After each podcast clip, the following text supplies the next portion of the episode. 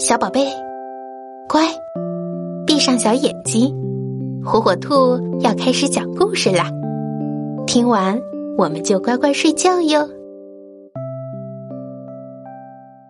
陶罐和铁罐。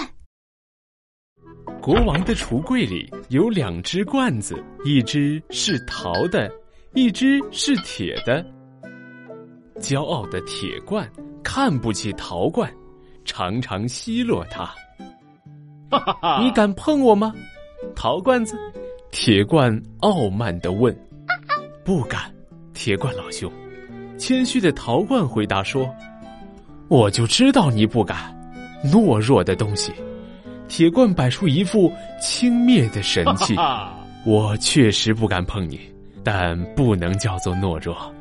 陶罐不卑不亢地说：“我们的任务是盛东西，并不是来互相碰撞的。在完成我们的本职任务方面，我不见得就比你差。再说，住嘴！”铁罐愤怒的喝道。你怎敢和我相提并论？你等吧，要不了几天，你就会破成碎片，完蛋了。我却永远在这里，什么也不怕。何必这样说呢？陶罐说：“我们还是和睦相处好。”啊，我们走着瞧吧，总有一天你要变成碎片的。陶罐不再理会，时间不断的向前推移。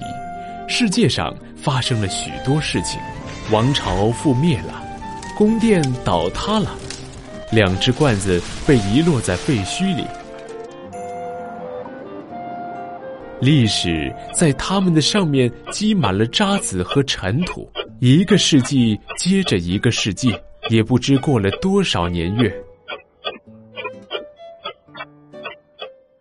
终于有一天，人们来到这里。掘开厚厚的堆积，发现了那只陶罐。哟，这里头有一只罐子。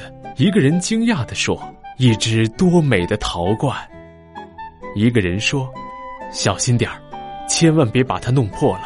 这是古代的东西，很有价值的。”哦，谢谢你们。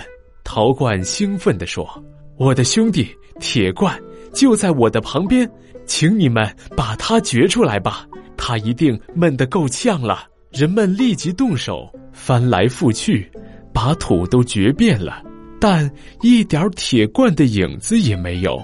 人们只发现几块锈蚀不堪的铁片。